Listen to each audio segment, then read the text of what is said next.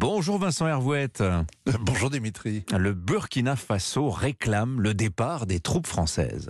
Oui, bis, bis repetita, c'est le même scénario qu'au Mali, en plus rapide, en plus rugueux, en plus humiliant. Les 400 forces spéciales cantonnées au nord de l'aéroport de Ouagadougou peuvent préparer leur pactage. La force sabre a un mois pour décamper. Les putschistes du Burkina ressemblent comme des frères à ceux du Mali, des soudards, meilleurs pour les embuscades de bureaux, ils ont fait deux putsch en un an, que pour combattre les djihadistes qui contrôlent désormais 40% du pays. Et au Burkina comme au Mali, ils écoutent la musique russe. Ah oui, ils auraient fait appel à la fameuse milice Wagner.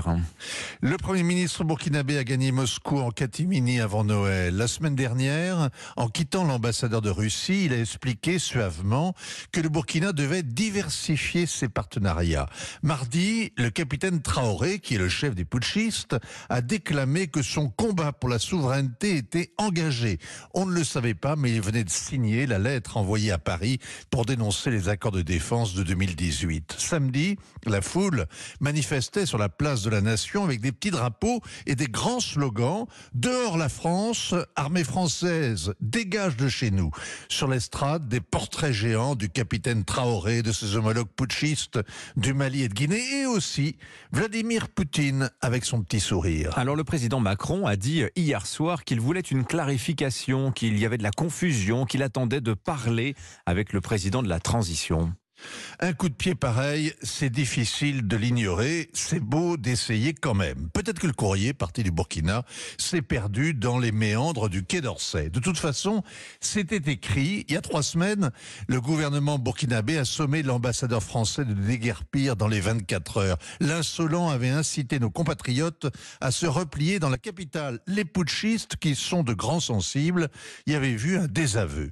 Peut-être que la France aurait pu envisager une réponse virile, tenter de se faire respecter, prendre acte et annoncer le départ des forces spéciales.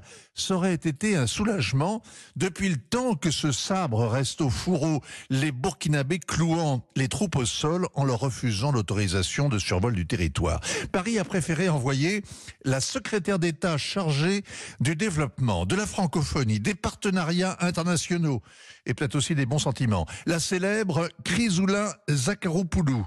Elle est médecin, spécialiste de l'endométriose, moins du Sahel et des putschistes. Alors elle a expliqué justement que personne ne pouvait dicter ses choix au Burkina, que la France était disponible pour inventer un avenir ensemble. Fin de citation.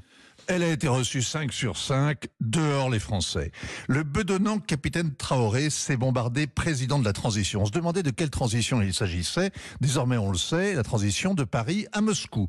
On souhaite bien du plaisir aux Russes qui nous chassent du Sahel. On se console, c'est un mal pour un bien. Il y a d'autres priorités que d'inventer l'avenir avec les putschistes africains. Mais on aurait dû éviter pareille humiliation. C'est toujours dangereux d'apparaître faible et détesté. Signature Vincent Hervouette. Merci beaucoup Vincent. À demain, 7h47. C'était